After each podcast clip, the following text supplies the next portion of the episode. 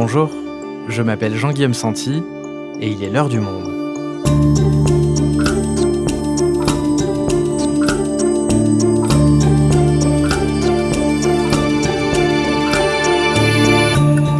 Aujourd'hui, plongez dans le monde très sélect des héritiers des plus grandes fortunes de France. LVMH, Pinault, Lagardère, Mullier, tous les PDG de ces grands groupes se sont retrouvés un jour face à l'épineuse question comment transmettre son entreprise à sa descendance À quel enfant passer le flambeau? Comment faire en sorte que l'héritier soit à la hauteur et ne détruise pas l'entreprise du père? Raphaël Baquet et Vanessa Schneider sont grandes reporters. Dans une série publiée dans Le Monde, elles ont raconté comment se passent ces choix au sein des grandes familles du capitalisme français. Pour ce premier épisode, elles nous racontent l'histoire de deux familles, les Pinault et les Lagardère, dans les deux cas, les héritiers savaient de longue date qu'ils seraient un jour à la tête du groupe, mais la suite de l'histoire, elle, est bien différente. Les héritiers du capitalisme français, épisode 1, un épisode produit par Jeanne Boézek, réalisation Amandine Robillard.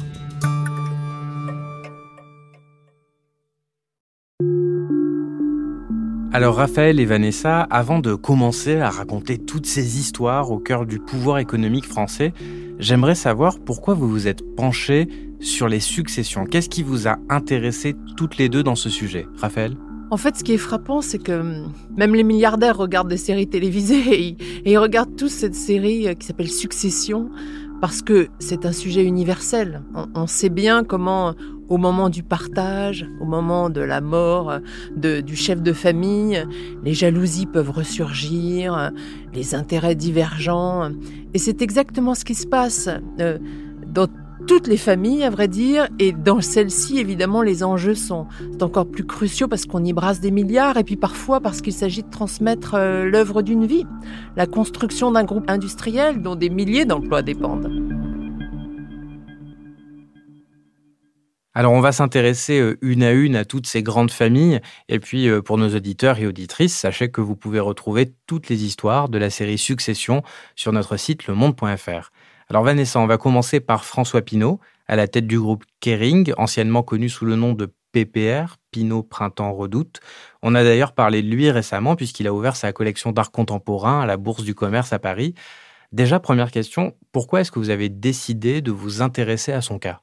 Alors François Pinault, c'est euh, apparemment une histoire euh, très simple, puisque cette succession s'est déroulée euh, déjà il y a une vingtaine d'années.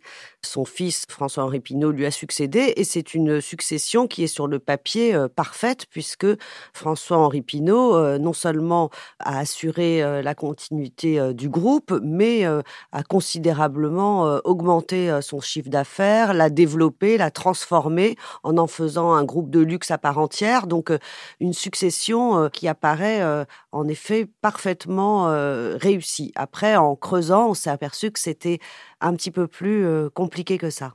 Alors justement, on va revenir au début. Déjà, le, le groupe de François Pinault, c'est quoi exactement? Derrière PPR, derrière Kering, ça regroupe quoi? Alors François Pinault, au départ, c'est ce qu'on appelle le self-made man, euh, qui vient euh, d'un milieu très modeste, breton, milieu paysan, avec euh, juste quelques terres, quelques vaches, et qui commence dans le bois, et puis qui petit à petit commence à construire un petit empire industriel, mais un empire industriel qui reste local pendant des années. Donc c'est un homme très travailleur, qui a de grandes intuitions il a trois enfants avec sa femme, dont il divorce assez vite. Donc euh, il, a, il a trois enfants, une fille aînée, euh, Laurence, un deuxième enfant qui s'appelle François comme lui. C'est une tradition familiale. Chez les Pinault, on appelle toujours son premier garçon euh, François depuis plusieurs générations. Donc il a appelé son fils François. Et le troisième, Dominique. Et quand l'aîné a trois ou quatre ans, les parents divorcent. Les enfants restent avec leur maman euh, en Bretagne et euh, François Pinault refait sa vie avec une antiquaire de Rennes, Marie-Vonne Pinault, qui est toujours euh, son épouse aujourd'hui. Et il reçoit ses enfants, comme c'était le cas à l'époque, un week-end sur deux. Donc il a trois enfants, Laurence, Dominique, François. Comment est-ce que la question de la succession se pose à lui? Quel choix fait-il parmi ses trois enfants? Alors, ce qu'il dit, euh, c'est très intéressant qu'il le dise de façon aussi évidente, c'est que son choix s'est décidé très très vite vraiment à l'adolescence euh, de celui qui est devenu François-Henri, puisqu'il a pris après un deuxième prénom pour se distinguer euh, de celui de son père. Donc c'est un choix qui s'est fait très très tôt sur euh, l'enfant du milieu, le seul qui visiblement paraissait apte aux yeux de son père à reprendre les affaires, et puis le seul aussi qui se forme pour ça, puisqu'il décroche HEC, donc c'est le seul qui se forme au monde des affaires parmi la fratrie. Et donc cette mise en place de la succession avec François, tu viens de le dire, elle va se concrétiser par une éducation euh, particulière que lui euh, permet d'avoir son père euh, spécifiquement pour reprendre un jour la tête du groupe? Au début, pas particulièrement, non, à la différence d'autres familles. François Pinault n'est pas sur le dos de ses enfants quand ils sont euh, petits. Euh, ils vivent avec leur mère, une éducation à la fois euh, stricte, pas du tout luxueuse, puisqu'on n'est pas encore dans les époques de la grande fortune de François Pinault. Et dans cette éducation familiale, les enfants sont éduqués confortablement, mais plutôt à la dure et sans ostentation particulière. Éducation catholique, la mère est très catholique.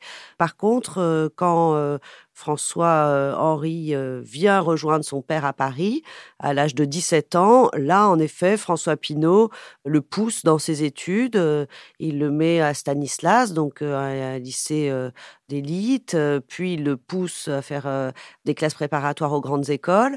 Lui qui n'a pas fait d'études et qui revendique son côté autodidacte avec beaucoup de fierté, il sait quand même que, il le dit à son fils, il lui dit les, les études, ça permet quand même d'aller plus vite et j'aurais perdu moins de temps si je n'en avais pas fait. Donc c'est pas une éducation qui a été d'emblée tout petit, organisée. il lui faisait pas, par exemple, il lui parlait pas de ses entreprises, il lui faisait pas particulièrement visiter ses entreprises, mais mais en effet, dès que visiblement son choix a été fait, c'est-à-dire à l'adolescence et après à la fin de l'adolescence, il ne l'a plus lâché.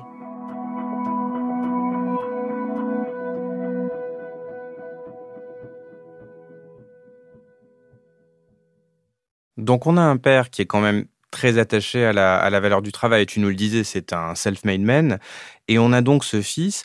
Comment est-ce qu'il va le rendre euh, légitime au sein du groupe, sachant que les accusations de favoritisme peuvent vite arriver? Comment il fait monter? Alors, il le fait monter de façon euh, très progressive. Il, euh, François-Henri rentre dans le groupe, il passe par un peu euh, toutes les étapes. Il est vendeur, il dirige ensuite un entrepôt de bois. on lui fait gérer des, des, conflits sociaux. Il va même être pris en otage par la CGT dans un entrepôt breton. Donc, il commence en Bretagne, il fait ses classes. Et en fait, donc c'est un parcours à la fois très progressif, mais en même temps très pensé pour le coup, avec euh, des mentors qui euh, sont euh, engagés par le père pour le faire progresser. On lui confie des fonctions à la fois de plus en plus importantes, mais en même temps complémentaires pour que la gamme de, ses, de son savoir-faire s'étoffe au fil des années. Et de fait, il acquiert sa légitimité comme ça, puisque d'un garçon très travailleur, mais plutôt timide, il est devenu un véritable manager. Alors, il y a des étapes. Et puis après, quand son père le juge utile, il le fait rentrer dans la holding familiale. Et là, tout le monde comprend au sein du groupe qu'il va succéder à son père. Je lui ai dit, bien, viens, rejoins mon groupe, qui n'était pas, il y a 20 ans, ça à peu près, qui n'était pas très important. Et un jour, je te donnerai les clés, tu le dirigeras. C'est un peu le deal. Il a passé 15 ans dans le groupe, à des, depuis euh, une direction d'agence dans les affaires de bois et matériaux, ensuite euh, la CFAO, la FNAC, etc., etc. Donc il a franchi différentes étapes de sa formation. Puis j'ai jugé qu'il avait les qualités humaines, les qualités entrepreneuriales pour, pour diriger le groupe. Et je crois que ça se passe pas trop mal. Et est-ce que tu peux nous raconter le moment de l'annonce de cette succession? Alors en fait, ça se passe de façon très brutale et ça prend tout le monde de court, euh, y compris son propre fils François-Henri. Tout le monde sait que François-Henri va succéder euh, à François Pinault, mais François Pinault est encore euh, jeune, euh, il a une bonne soixantaine, il est euh, très en forme, son groupe va bien, donc il n'y a absolument aucune raison évidente à ce qu'il transmette à ce moment-là, en 2003, euh, son empire familial. François Pinault a été, comme d'autres patrons, très marqué par la mort brutale de Jean-Luc Lagardère, qui n'avait pas préparé sa succession et qui a laissé son fils Arnaud avec un, héritage pour lequel il n'avait été ni formé ni préparé. Il a invité son fils à dîner dans un resto qu'il aime beaucoup, un restaurant parisien à la Louis. Et au cours de ce dîner, il lui dit voilà, c'est c'est ton tour maintenant. Donc son fils proteste, il lui dit bah non, tu étais en pleine forme et puis et puis tu fais que travailler, puisque François Pinault, c'est quelqu'un euh, que son fils a toujours vu travailler euh, toute sa vie, qui n'a jamais pris de vacances, qui travaillait le week-end, qui a construit euh, cet empire fabuleux, donc qui est devenu PPR, Printemps, euh, Pinot, Redoute. Euh, et, le père lui dit non, non, non, euh, c'est maintenant. Je, à ta place, j'aurais aimé me succéder maintenant. Donc, et il lui offre symboliquement un porte-clés avec les clés de son bureau dessus, un porte-clés de, composé de trois anneaux. Un premier anneau sur lequel a été gravée la date de la création de son groupe, donc en, 62. Le deuxième anneau porte la date de 2003, donc celle où il, laisse euh, l'entreprise, euh, la holding, à son fils. Et le troisième anneau est vierge et il lui dit, ça sera à toi de décider de ta propre succession et d'y inscrire une date.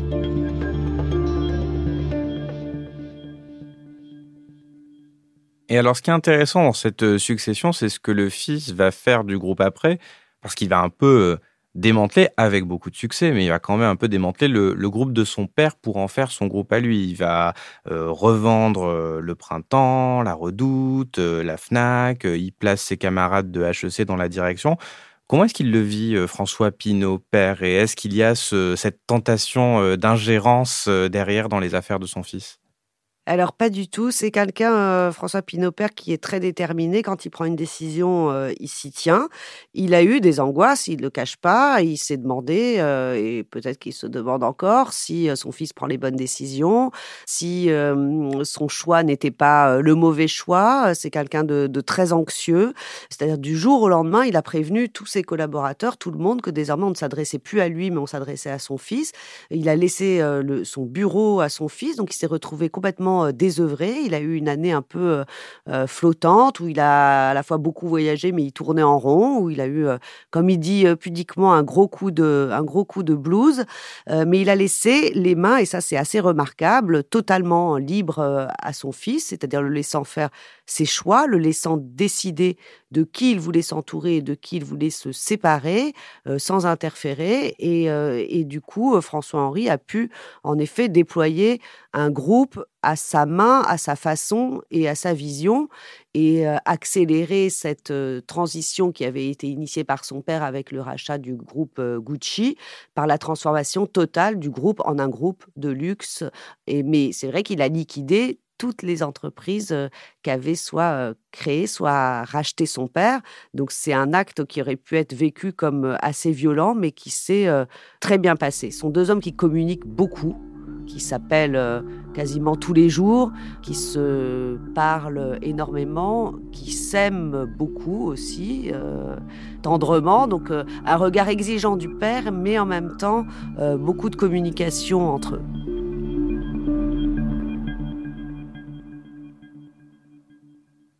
On va passer maintenant au groupe Lagardère et les choses sont très différentes. À l'arrivée, on a aussi un fils qui savait de longue date qu'il reprendrait un jour les rênes du groupe, mais ce n'est pas du tout la même histoire. Euh, Raphaël, qu'est-ce que tu dirais de cette succession?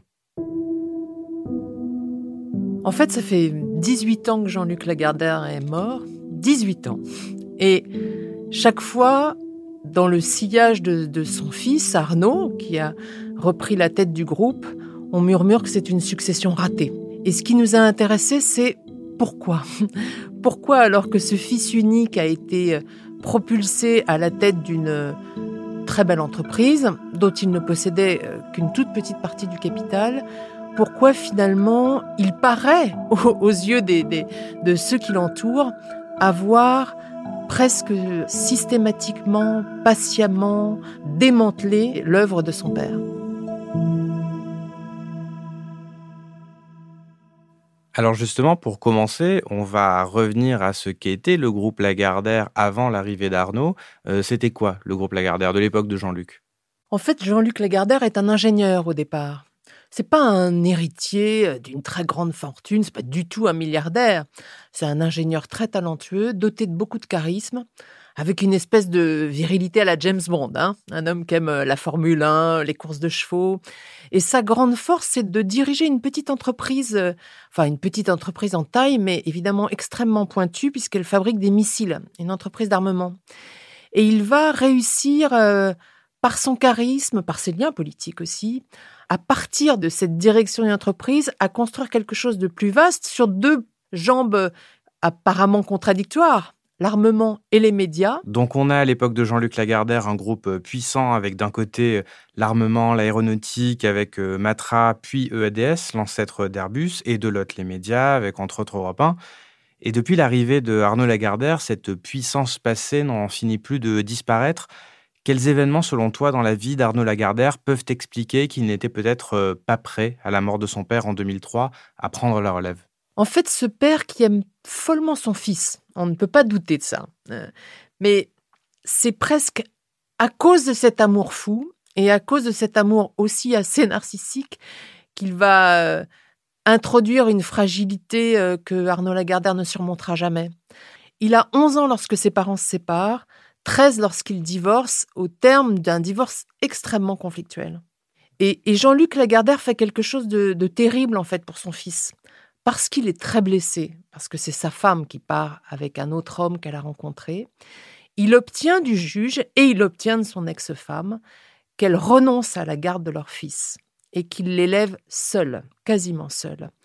Et Arnaud a 11 ans, ne voit pratiquement plus sa mère, est escorté d'un garde du corps euh, dès qu'il va à l'école, et comme son père Jean-Luc ne fait que travailler, il est élevé par ses grands-parents. D'accord, donc son père est très peu présent, ne le prépare peut-être euh, pas à cette relève, et puis en 2003, il meurt brutalement, c'est ça? En fait, c'est la deuxième catastrophe dans la vie d'Arnaud Lagardère, c'est la mort brutale de son père. Euh, son père est un joueur de tennis invétéré et pour continuer, alors qu'il a dépassé les 70 ans, pour continuer à, jouer euh, avec euh, sa vélocité légendaire sur les cours, il décide de se faire opérer de la hanche, une opération banale. il rentre à la clinique du sport et là, une maladie nosocomiale, une infection tout à fait rarissime. Il sombre dans le coma alors que tout allait bien et il meurt en huit jours. Pour Arnaud Lagardère, c'est Évidemment un choc, comme pour tout le groupe d'ailleurs, et pour tout le monde des affaires. Deux jours après la mort de, son père, a été programmée l'Assemblée générale des actionnaires. Il faut qu'il décide, hein il faut qu'il dise tout de suite ce qui va se passer. Or, son père a laissé des instructions des années auparavant. Il a laissé une lettre dans un coffre que personne n'a jamais regardé. Et cette lettre, elle est impossible. C'est d'ailleurs même étonnant qu'il ait euh, fait ce choix. Ça suppose d'ailleurs une forme de, défiance ou en tout cas d'inquiétude sur euh, la succession. Il décide que, que c'est un triumvirat qu'il va devoir diriger. Son fils, mais encadré des deux barons du groupe, euh, que sont Noël Forgeard et, Philippe Camus. Et lorsqu'il voit ça, Arnaud Lagardère, il voit bien que c'est impossible. Il voit bien qu'on ne dirige pas à trois. Donc, il, prend le, parti, d'ailleurs conseillé par Nicolas Sarkozy, qui lui dit euh, il faut que tu prennes le pouvoir. Il décide d'affirmer que c'est lui qui dirigera. Là-dessus, il a raison. Hein, il prend la bonne décision. Le problème, c'est qu'il est mal préparé. Le groupe aussi est fragile à cette époque-là. Son père déjà avait réfléchi à abandonner euh, toute la partie euh, armement du groupe et il va devoir faire des choix cruciaux qu'il ne va pas savoir euh, trancher. D'autant que, et tu le racontais dans un autre article que tu avais écrit en, 2011, euh, il y a, une fois qu'il arrive à la tête du groupe Lagardère, cette comparaison permanente entre lui et la figure paternelle. Ah, ce n'est pas ce qu'aurait fait Jean-Luc. Jean-Luc aurait fait différemment. Oui, dans le groupe, euh, tout le monde dit Jean-Luc, Jean-Luc, Jean-Luc, avec des trémolos dans la voix, comme si c'était vraiment une star de rock. Hein. et Arnaud est plus c'est pas qu'il est timide d'ailleurs, il est assez sûr de lui, mais il paraît plus désinvolte. il est moins, il est moins travailleur, il faut bien le dire. Il a plus envie de vivre aux États-Unis. Son rêve, ça serait d'être euh, un peu dans la nouvelle économie, de prendre beaucoup de vacances euh, dans des pays euh, chauds et ensoleillés. Il n'a pas du tout cette force qu'a son père. Les, les, relations avec les hommes politiques l'ennuient. Il, ne ressemble pas du tout à ce père flamboyant. Et c'est vrai que la comparaison est incessante. Et encore aujourd'hui, d'ailleurs, elle, elle perdure. Et jamais il ne va réussir à tuer symboliquement ce père qui pèse sur lui, et, jamais il ne pourra l'égaler, et donc il va faire presque le contraire. C'est-à-dire que pour enfin surpasser cette image envahissante, il va détruire ce que son père avait créé. Et le statut par lequel euh, il dirige ce groupe, on en a beaucoup parlé parce qu'il est finalement très rare dans les entreprises, c'est celui de la commandite. Est-ce que tu peux juste nous dire ce que c'est? C'est un statut à la fois formidable et assez pervers au fond. C'est-à-dire que Jean-Luc Lagardère, comme Arnaud Lagardère lorsqu'il prend la succession, détiennent 5% du capital. C'est archi minoritaire. Or, par la commandite, ils ont le pouvoir. Euh, c'est-à-dire que donc celui qui dirige, en vérité, n'est pas le vrai propriétaire. Et, ça, c'est à la fois euh, extraordinaire parce que ça assoit la gouvernance, hein, ça la stabilise, et en même temps, évidemment, euh, il y a toujours des appétits. Et cette commandite, elle, est, elle est réglée pour un certain laps de temps, 30 ans, quand Arnaud Lagardère arrive au pouvoir.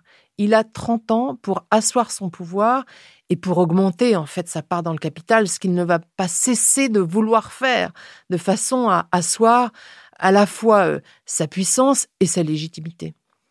Sauf qu'on l'a vu, il n'a pas vraiment assis son pouvoir, puisque euh, depuis qu'il a pris les manettes, c'est un lent euh, démantèlement de l'œuvre de son père jusqu'aux épisodes récents avec l'arrivée de Vincent Bolloré au capital.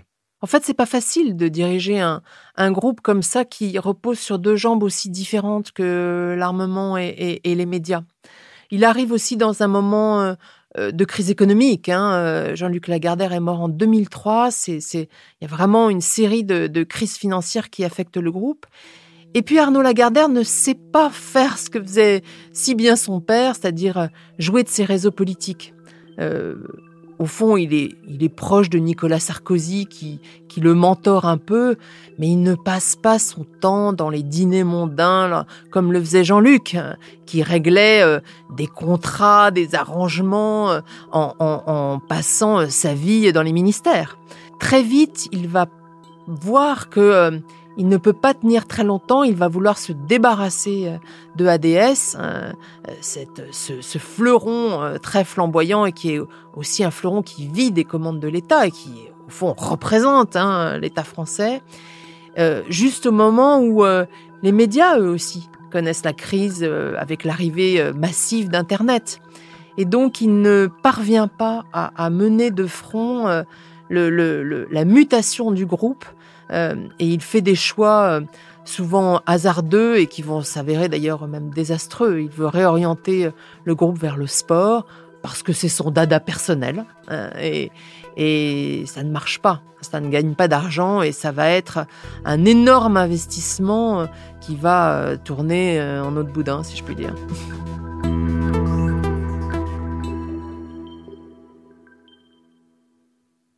Et qu'est-ce que tu dirais de sa façon de, diriger le groupe, son, caractère? C'est un héritier, mais qui ne sacrifie pas au rituel du milieu. Hein. Il ne cesse de provoquer en fait le monde des affaires par sa façon de vivre. Euh, il ne poste que des photos de lui en vacances. Surtout, euh, il a épousé une femme très spectaculaire et qui ne correspond pas du tout au canon euh, de la bourgeoisie des affaires. Euh, Jade Lagardère est une mannequin lingerie euh, plantureuse qui poste tous les jours des photos d'elle dénudée sur son, sur son compte Instagram. Et ça, ça choque terriblement. Hein. il peut sécher des réunions de cadres et, en fait poster des photos de lui à Roland Garros avec Jade. Et cette façon de ne pas sacrifier au rituel, qui lui, euh, euh, lui, lui donne l'illusion euh, qu'il domine au fond et qu'il peut s'abstraire des, des, conventions, elles le rendent insupportable aux yeux du monde des affaires et elles le discréditent très souvent.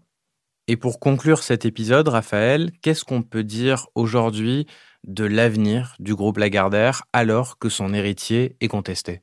Au fond, depuis des années et des années, tournent autour du groupe euh, les grands squales du capitalisme français qui étaient aussi les amis de Jean-Luc Lagardère, enfin les amis, ses relations, ses partenaires de tennis. Euh, Bernard Arnault, Vincent Bolloré, euh, ils ont connu Jean-Luc, ils ont toujours été convaincus que son fils n'était pas à la hauteur, et évidemment, ils ont des appétits partagés. Et, donc, euh, lorsqu'ils ont vu euh, les difficultés du groupe Lagardère, sous couvert d'aider euh, Arnaud Lagardère en mémoire de Jean-Luc, ils sont arrivés au capital. Et c'est le moment où la commandite, qui permettait à Arnaud Lagardère de, se maintenir au pouvoir avec une part minimum du capital, arrive à échéance. Et c'est vrai qu'aujourd'hui, Arnaud Lagardère mener euh, des négociations euh, en humiliant les uns et les autres, euh, en se conduisant de façon assez cavalière avec Bernard Arnault, de façon assez naïve avec Vincent Bolloré. Et, aujourd'hui, évidemment, il est à la main probablement de Vincent Bolloré qui va prendre le pouvoir. Et Bernard Arnault, qui a mis de l'argent dans l'affaire sans en perdre, je ne suis pas sûre qu'il volera une deuxième fois son secours. Merci Raphaël, merci Vanessa. Merci Jean-Guillaume. Merci beaucoup.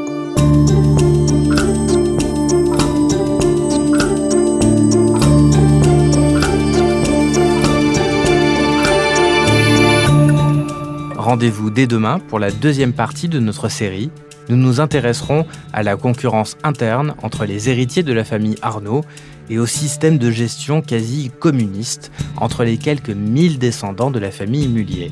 Et si vous souhaitez lire la série Succession de Raphaël Baquet et Vanessa Schneider, vous pouvez la retrouver sur notre site lemonde.fr. C'est la fin de L'heure du monde, le podcast quotidien d'actualité proposé par le journal Le Monde et Spotify.